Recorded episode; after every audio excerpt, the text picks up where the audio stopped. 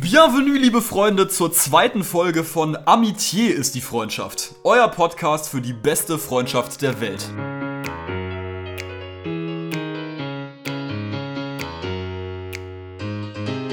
Das Thema heute ist dauernd aktuell. Es geht um Umwelt und Nachhaltigkeit. Die jungen Journalistinnen Camille und Chloé haben das Thema aufgegriffen und den Podcast Synchron gestartet. Dort sprechen sie über verschiedene Facetten von Nachhaltigkeit zum Beispiel Unverpacktläden oder das Internet. Und weil die beiden auch mal in Berlin studiert haben, machen sie das Ganze gleich in zwei Sprachen, Französisch und Deutsch. Damit einhergeht natürlich eine besondere Perspektive. Die beiden wollen interkulturell denken, also wie Deutschland und Frankreich gemeinsam in eine nachhaltige Zukunft gehen können. Wie das gehen kann, darüber habe ich mit ihnen gesprochen und über noch ein paar Sachen mehr. Aber hört selbst. Camille und Chloe, herzlich willkommen bei Amitié ist die Freundschaft. Sehr schön, dass das heute klappt. Hallo. Hallo, wir freuen uns dabei zu sein. Ja, vielen Dank. Um einzusteigen, habe ich, äh, also das ist eine Geschichte, die ihr schon ein bisschen häufiger erzählt habt, auch auf eurem Podcast schon tatsächlich. Aber ich finde die trotzdem ganz witzig als Anekdote am Anfang. Erzählt doch mal, wie war das, als ihr euch das erste Mal getroffen habt, auch in Bezug auf eure Zeit in Deutschland? Ich habe Chloe in Lyon äh, kennengelernt und äh, wir haben zusammen studiert und ähm, dann haben wir erfahren, dass wir beide in Berlin gelebt haben und dass wir beide äh, Berlin lieben und so und äh, dann haben wir viele Gespräche darüber gehabt und ja. Ja, also eigentlich ist unsere Freundschaft daraus entstanden. Also wir haben gemerkt, dass wir beide in Berlin gelebt hatten und äh, ja, genau, und hatten viel darüber zu erzählen, auf jeden Fall. Wie kann ich mir denn diesen Moment vorstellen, in dem ihr das erste Mal realisiert habt, dass ihr beide in Berlin wart und dass ihr beide Berlin geliebt habt? Also als ihr das ist wirklich das erste Mal äh, wirklich wusstet voneinander. Also ich kann mich selber an keinem also genauen Moment erinnern, aber ich kann mich nur an den Gesprächen erinnern, wo wir gemerkt haben, zum Beispiel, also wir tragen gar keine High Heels mehr oder tragen eher gemütliche Klamotten. Also das haben wir beide gemerkt und viel drüber gelacht und so. Und ähm, also wir haben einfach realisiert, dass Berlin einen Einfluss auf unserem täglichen Leben gehabt äh, hatte und Genau, aber an dem Moment genau kann ich mich ehrlich nicht mehr erinnern. So. Ja, ich glaube, wir haben viel über äh, Kleidungen äh, gesprochen. Das war ein großes Thema. Ähm, aber auch über die Leute vielleicht und äh, die Freiheit von Berlin. Ihr habt ja schon angerissen, Freiheit, Kleidung und so weiter. Aber was lässt euch denn das Herz aufgehen, wenn ihr an Berlin denkt oder wenn ihr an Deutschland denkt? Äh, ich war Erasmus-Studentin in Berlin für zwei Semester und äh, als ich angekommen bin, die Stadt hat sich direkt als Heimat angefühlt, angefühlt, obwohl ich niemals davor in Deutschland war.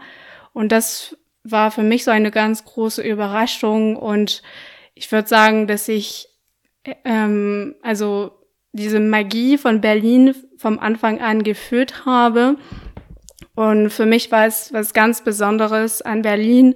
Und dann äh, nach meinem Studium bin ich zurück nach Frankreich gegangen für meinen Master im Bereich Journalismus.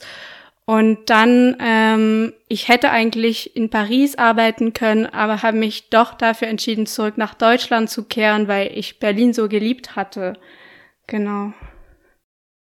Und bei mir, äh, ich muss sagen, ich habe diese äh, Magie erstmal nicht erlebt. Äh, es hat ein paar Monate äh, gedauert, äh, bis ich in Berlin gut fühle. Äh, aber dann habe ich so viele Freunde und Freundinnen äh, gehabt und was ich besonders in Berlin mag, ist, dass man in Berlin immer unterwegs ist und ja, dein Leben ist so, so reich und es gibt so viele Sachen zu tun. Ähm, aber nicht wie in Paris, wo an, ähm, alles ein bisschen anstrengend sein kann. Ähm, ja. Habt ihr vielleicht irgendein ganz konkretes Beispiel für diese Magie von Berlin, die ihr in Frankreich jetzt nicht so gefühlt habt? Oder ähm, den Unterschied zwischen Berlin und Paris zum Beispiel? Also wirklich ganz konkret. Mm, also ich klar, ähm, wenn man erstmal in, in also Berlin entdeckt, äh, fühlt man, dass ähm, alles keine Ahnung frei ist und dass man äh, alles machen kann und äh, es gibt keine äh, Begrenzung. Ist das ein Wort? In Paris und in Frankreich gibt es diese Grenzen? Ähm, ja, finde ich. Also ja, also zum Beispiel mit ähm, äh, die Kleidungen. Also wir haben schon viel darüber gesprochen, aber das ist äh, sehr konkret. Ähm, in, in Paris gibt es äh, manche Regeln und ich habe das Gefühl gehabt, dass in Berlin äh, diese Regeln äh, nicht mehr waren, aber ja, aber dann habe ich verstanden, dass äh, in Berlin gibt es auch ähm, äh, keine Ahnung, ähm, es gibt auch eine, eine typische Mode von Berlin, aber man denkt erstmal, dass alles frei ist und dann versteht man, dass äh, es gibt auch solche Regeln, aber die sind nur anders. Ich hätte vielleicht eine ganz konkrete Geschichte, aber es geht nicht, also es geht wirklich um Berlin und nicht wirklich besonders um Deutschland oder so. Aber ich kann mich, ich kann mich noch an meinem allerersten Tag in Berlin erinnern. Äh, also ich war dann den ganzen Tag mit dem Zug äh, aus Lyon nach Berlin gereist und hatte hatte das nicht geschafft, eine Wohnung zu finden. Immerhin äh, hatte ich einen Coach Couchsurfing stattdessen gefunden und ähm, dann ähm, haben so hat ein junger Typ äh, die Tür geöffnet und dachte mir, oh krass, das hatte ich nicht erwartet und dann habe hab ich äh, so keine Ahnung, 15 Menschen in der Wohnung gesehen und habe mir gedacht, was ist das für eine Couchsurfing? So, es gibt so viele Leute auf einmal in einer riesigen Wohnung in Berlin. Wo bin ich denn gelandet? Und ja, genau. Und dann, ähm, also dann habe ich ganz schnell äh, verstanden, dass der Typ, der mich eingeladen hat, hatte eigentlich auch ganz viele anderen jungen Studenten ähm, bei ihm eingeladen. Es war so alles ein bisschen verrückt, aber das hat mich so erlaubt, so neue Leute kennenzulernen, so ganz, ganz schnell, als ich in Berlin angekommen bin. Und dann hatte ich tausende solche verrückte Erfahrungen, die ich davor, also in Lyon war mein Leben sehr ruhig und hatte nichts Verrücktes oder so. Und dann, äh, also sind in Berlin diese ganze verrückte Erfahrungen entstanden, die sich eigentlich sehr gut angefühlt haben. Also, ja. Also als, als Französinnen glaube ich nicht, nee. Vielleicht für Ausländer, die herkommen, weiß nicht, aber ich glaube, Berlin ist besonders dafür, also ja. Also Lyon und Paris sind mit anderen Worten in der Hinsicht langweilig? Nein, also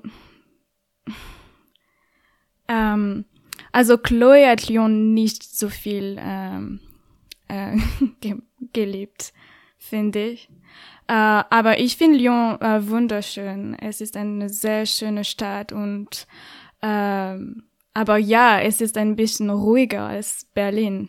Ja, langweilig würde ich auch nicht sagen, aber vielleicht liegt es auch daran, dass wir zwei Ausländerinnen waren und vielleicht erlebt man das Land anders. Also vielleicht ist es auch so für genau. die Deutsche, die nach mhm. Lyon kommen und vielleicht haben die auch eine viel spannende Erfahrung als uns als Französinnen in Paris. Also das ist ja. vielleicht nicht so besonders. Ja, das ja. stimmt. Kommen wir endlich zu dem Thema, was euch interessiert, was auch mich interessiert und ähm, generell auch äh, natürlich ein großes und wichtiges Thema ist, zu eurem Podcast und zum Thema Nachhaltigkeit. Mich mhm. interessiert, ähm, Erstmal, wie seid ihr zu diesem Thema Nachhaltigkeit gekommen? Vielleicht in aller Kürze, aber was natürlich ganz interessant ist, wieso habt ihr die Entscheidung getroffen, das auf Deutsch und Französisch zu machen, ausgerechnet? Ähm, also wir wollten einen deutsch-französischen Podcast äh, zu machen. Also das war eigentlich eine Idee von Chloe.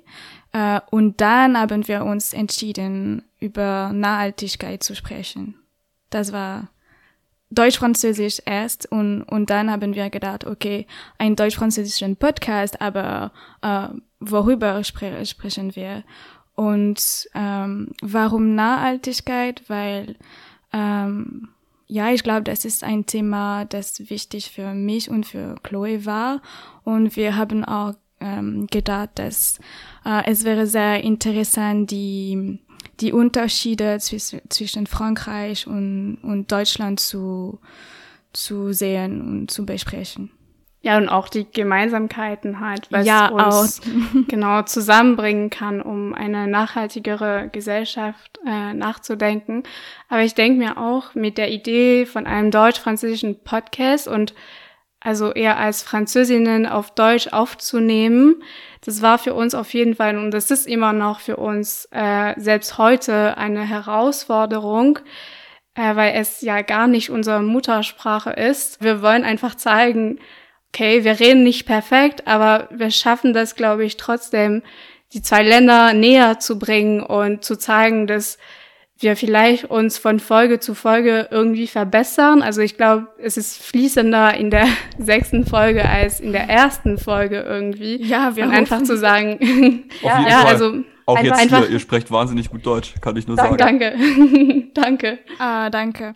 Ah, ich muss sagen, bei mir war es wirklich eine große Herausforderung. Also als ich erstmal in Berlin äh, angekommen bin, äh, habe ich äh, fast kein Deutsch äh, gesprochen. Also ich hatte für zehn Jahre Deutsch studiert, aber in Berlin war ich so schüchtern und äh, ich habe bemerkt, dass ich so viele äh, Vokabeln äh, vermisste und so. Und heutzutage ein, ein, ein Podcast auf Deutsch aufzunehmen, ist äh, wirklich eine Sache, äh, wovon ich stolz bin.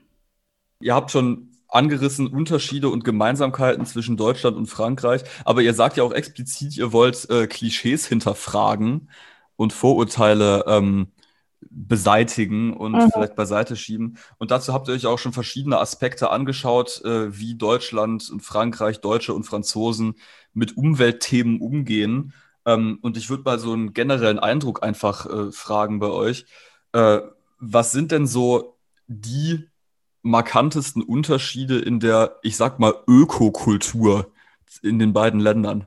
Äh, wir haben über äh, Müll gesprochen. Also in, in Frankreich sind wir eigentlich schlecht äh, für die, die Mülltrennung. Ähm, und ja, wir, wir wollten wissen, ob das ein Klischee ist oder nicht, aber wir, wir haben eigentlich ähm, äh, Figuren gefunden und es ist kein Klischee. Ja, und ich glaube, die Ökokultur ist irgendwie in Deutschland etwas noch stärker, aber wir wollten auch zeigen, also es gibt diese Idee auch in Frankreich, dass Deutsche alles besser machen auf allen Ebenen und so.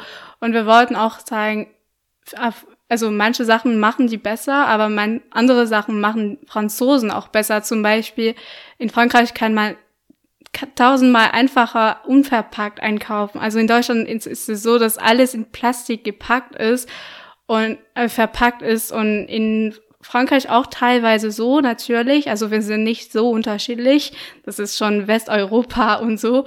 Aber also wir wollten einfach zeigen, dass es auf beiden Seiten des Rheins so gut, also bessere und schlechtere Sachen gibt. Und äh, also vielleicht kann sich Deutschland von manchen Sachen inspirieren in Frankreich und Frankreich von Deutschland auch äh, so inspirieren in Bezug auf äh, Nachhaltigkeit.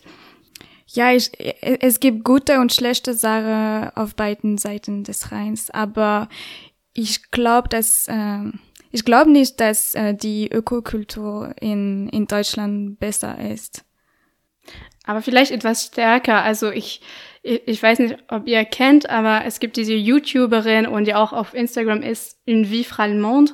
Und sie hat mal in einem Video erzählt, dass die Ökokultur etwas stärker in Deutschland war. Und ich glaube, das stimmt irgendwo. Also diese, dieses Gefühl für Natur und die Wichtigkeit von Ökoprodukten und so ist vielleicht etwas tenden tendenziell stärker in Deutschland, würde ich sagen. Also mm, ja. keine Ahnung, das ist auch das Land von äh, Mercedes und äh, in, in Frankreich haben wir auch eine starke äh, Ernährungskultur. Also in Deutschland kann man zu Lidl gehen und sehr günstige ähm, äh, Ernährung kaufen, aber die, die Qualität und äh, die, die Umweltverschmutzung äh, ist vielleicht schlechter als in, in Frankreich.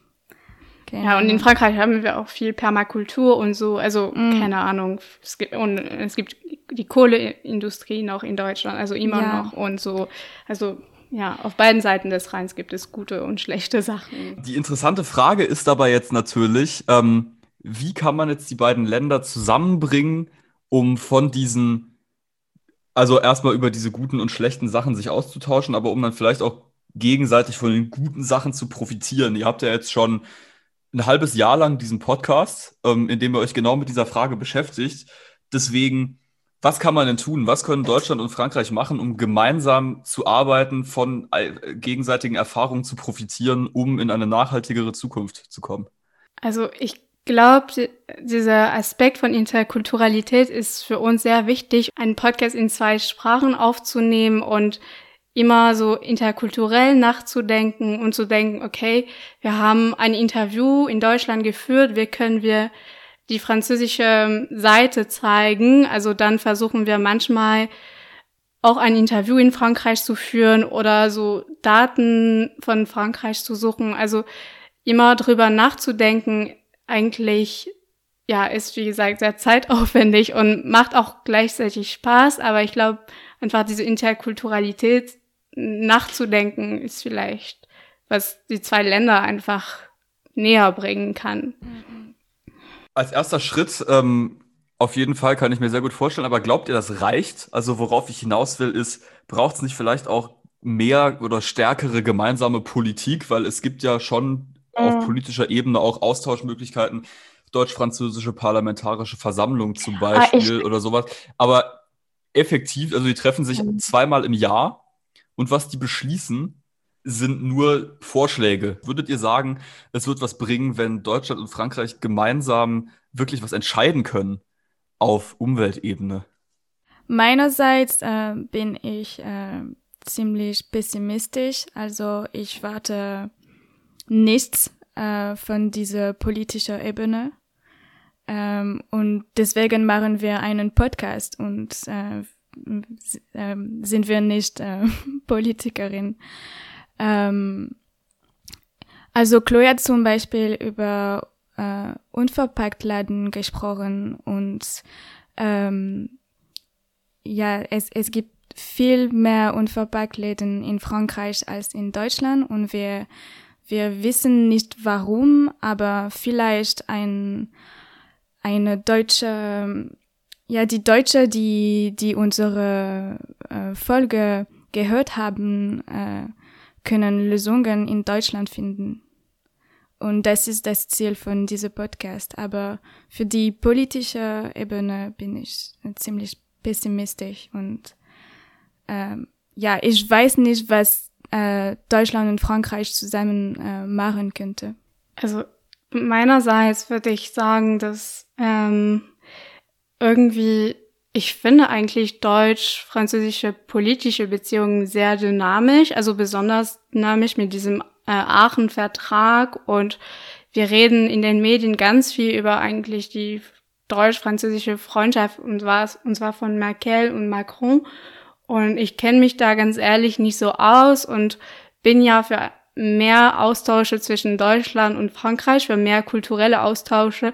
Aber ich würde sagen, was mir am wichtigsten ist, ist eigentlich eine starke Europa und ja, also dass es nicht nur von Frankreich und Deutschland geführt wird, sondern von allen Ländern, die Europa gehören, also auch Spanien, Italien und so weiter. Also Camille, du hattest also gesagt, du bist eher pessimistisch, was die politische Ebene angeht, aber Chloe hat was genannt, das ist ja vor allem auch durch den Aachener Vertrag nochmal deutlich vertieft worden, nämlich kulturelle Austausche. Da gibt es auch jetzt Institutionen für das deutsch-französische Zukunftswerk zum Beispiel ähm, oder auch da, von denen ihr gefördert wird, den Bürgerfonds. Ähm, seht ihr darin oder Camille, siehst du darin vielleicht ja. die Chance in Zukunft, ähm, besseren auch Umweltkulturaustausch zu machen? Also da ich sehr spät in, diese Deu in dieser deutsch-französischen Welt äh, angekommen bin, kann ich sagen, dass ich das Gefühl habe, dass es vielleicht manchmal zu ist, also dass man nicht so einfach reinkommen kann, dass es so ein bisschen auf so eine Art und Weise elitär ist. Also in meiner Klasse war es immer die guten Studenten, die Deutsch gewählt haben. Und ich habe den Eindruck, mit diesem Podcast, also treffen wir äh, ganz also entdecken wir sehr viele sehr interessante deutsch-französische Initiative und entdecken, wie viel es gibt und wie dynamisch auch diese diese Freundschaft äh, ist, also diese Austausche sind und so. Aber ich glaube, es ist für uns auch sehr wichtig, dass Leute, die sich nicht vom Anfang an äh, dafür interessieren, dass es ähm, accessible, wie sagt man auf Deutsch, dass es, äh, dass die dass, also, dass sie sich auch dafür interessieren können. So also zum Beispiel für uns. Genau, zugänglich, ja, das war's. Äh, danke. Und äh, genau, für uns zum Beispiel ist Instagram dafür sehr wichtig, weil klar, wir haben Leute, die, also Deutsche, die Französisch studiert haben, äh, Franzosen, die Deutsch studiert haben, aber auch Leute, die ähm, die sich nicht besonders für Frankreich interessiert, aber durch unseren Podcast so äh, diese ganze Freundschaft von Deutschen und Franzosen entdecken. Ich glaube, zugänglich zu sein ist für uns sehr wichtig und nicht so unter uns zu bleiben, sozusagen. Ja. Und deswegen übersetzen wir alles, äh, weil äh, wir, wir wollen auch, dass ähm, eine deutsche Person, die kein Französisch sprechen kann, auch unsere Podcasts äh, hören kann. Äh, ich will ein bisschen eure Fantasie anregen und euch fragen, wie stellt ihr euch denn ganz konkret zum Beispiel ein Projekt vor, ähm, in dem Deutsche und Franzosen ähm, vielleicht auch nicht nur aus den Eliten, die also jeweils die andere Sprache sprechen, äh, zusammenkommen, zusammenarbeiten, um wirklich was ganz konkret auf die Beine zu stellen, was ähm, ein Nachhaltigkeitsprojekt ist? Ich glaube, ähm, die Corona-Krise hat die digital, die digitale Austausche so ermöglicht, also oder verbreitert und so. Aber ich glaube, es kann sich nicht alles digital machen und sich so ganz konkret physisch im echten Leben zu treffen, wäre auch sehr wichtig. Und wir wollen mit Camille, wenn das möglich ist, ein Treffen in Paris und auch in Berlin organisieren, in einem schönen Café oder in einer Buchhandlung machen. Also wir überlegen noch, weil es gerade noch nicht möglich ist, leider. Aber vielleicht daraus können so, also durch das Treffen können sich schöne Sachen, also können schöne Sachen entstehen und ja, also ich würde davon träumen, auf jeden Fall ähm, von einem Treffen von Leuten, die Zuhörer und Zuhörer. Sehr nice. Also ich wäre ja. auf jeden Fall dabei in Berlin. Wir würden uns super freuen, auf jeden Fall. Ja. Ja, und äh, wir wir vorbereiten auch eine Folge über Ökologie und die Arbeiterklasse. Ähm, das ist ein Thema, das auch sehr äh, wichtig ist, also wie, ja, wie Ökologie und Nachhaltigkeit mehr zugänglich äh, sein könnte. Und ähm, ich glaube, in Deutschland und in Frankreich gibt es viele kleine ähm, Gärten für für, also nicht nur für arme Leute, aber zum Beispiel in, in, in Berlin gibt es diese Garten und es gibt auch solche Sachen in, in solche Banlieue von Paris. Und ich finde, es wäre äh, wirklich cool, auch Austauschen zu haben zwischen äh, diese beiden Welten. Dann wollen wir jetzt zum Ende kommen ähm, und nochmal ausblicksmäßig äh, mit einer etwas generellen Frage äh, abschließen. Und zwar äh, einfach, was würdet ihr sagen, habt ihr heute, was ihr nicht hättet, wenn ihr nicht nach Deutschland gegangen wärt? Ich glaube, bei mir, ähm, erstmal nicht die deutsche Sprache auf jeden Fall. äh, und dann, ähm, ich wäre nicht bewusst, äh, dass ich eine Französin bin. Also ich bin davon bewusst geworden in Deutschland. Äh, das klingt naiv, aber ich habe erstmal gemerkt, in Deutschland gemerkt, dass ich eine Französin war. Ähm, genau. Was meinst du damit genau? Also vor Berlin, vor meinem Erasmus-Jahr in Berlin, äh, hatte ich nie in einem fremden Land gelebt. Und also ich war schon so ein bisschen gereist, aber war nur so 20 Jahre alt damals. Und ähm, genau, als ich angekommen bin, habe ich in den Augen von den Deutschen gesehen, dass ich eine Französin war. Und es hat lange, lange gedauert, bis ich einfach mich selbst sein konnte, ohne die Französin zu sein. Also es ist wie wenn du einen Sticker auf deinem Kopf hast und die, das ist das, wo es ganz groß geschrieben ist, dass du eine Französin bist.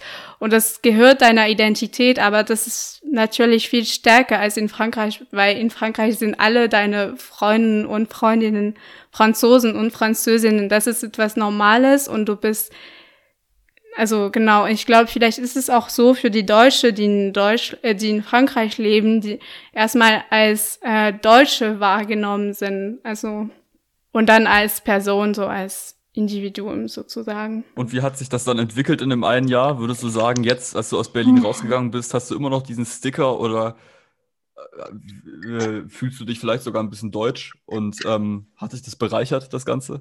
Ähm, es gab einen Unterschied zwischen, als ich gar kein Deutsch konnte und ähm, jetzt, jetzt kann ich die Sprache und deswegen kann also sind Deutsche für mich viel mehr zugänglich, weil eine Sprache ist auch eine Art, die Welt zu sehen. Und ich glaube, ich bin weniger Französin geworden, als ich die Sprache gelernt habe, würde ich sagen. Also, aber es ist immer noch da, auf jeden Fall, weil ich habe meinen Akzent, meine Sprachfehler und alles und ja, genau. Also das gehört auch meiner Identität, aber ich würde sagen, viel weniger als am Anfang. Aber Hauptsache ist doch, äh, dass ihr jetzt ein bisschen mehr euch die Welt erschlossen habt, dass ihr dadurch, dass ihr Deutsch sprecht, von der Welt mehr gesehen habt als davor. Das ist doch, was du gesagt hast, Chloe. Und das ist doch ein super Fazit fürs Ende, oder? Auf jeden Fall. Ja. Okay, sehr nice. Camille, Chloe, Danke, dass es heute geklappt hat. Es war ein sehr schönes Gespräch hier bei Amitié ist die Freundschaft. Und ich wünsche euch noch wahnsinnig viel Erfolg mit eurem Podcast. Und wenn ihr mal nach Berlin kommt, sagt Bescheid, dann treffen wir uns mal. Sehr gerne. Und vielen ja, Dank gerne. für die Einladung. Und das war's mit der zweiten Folge von Amitié ist die Freundschaft. Ich hoffe, ihr hattet Spaß beim Zuhören. Hört doch beim nächsten Mal gern wieder rein, würde mich freuen. Ich fand ja interessant, dass Camille gesagt hat, von der deutsch-französischen Politik erhoffe ich mir nichts zumindest beim Thema Umwelt. Was meint ihr? Ist es hier mal an der Zeit für ein politisches Interview? Und wenn ja, wen würdet ihr euch wünschen? Schreibt mir das doch gerne auf Instagram, at amitier.freundschaft. Da erfahrt ihr auch alles Wichtige rund um den Podcast. Am 1. Juni geht es hier dann wieder um die beste Freundschaft der Welt.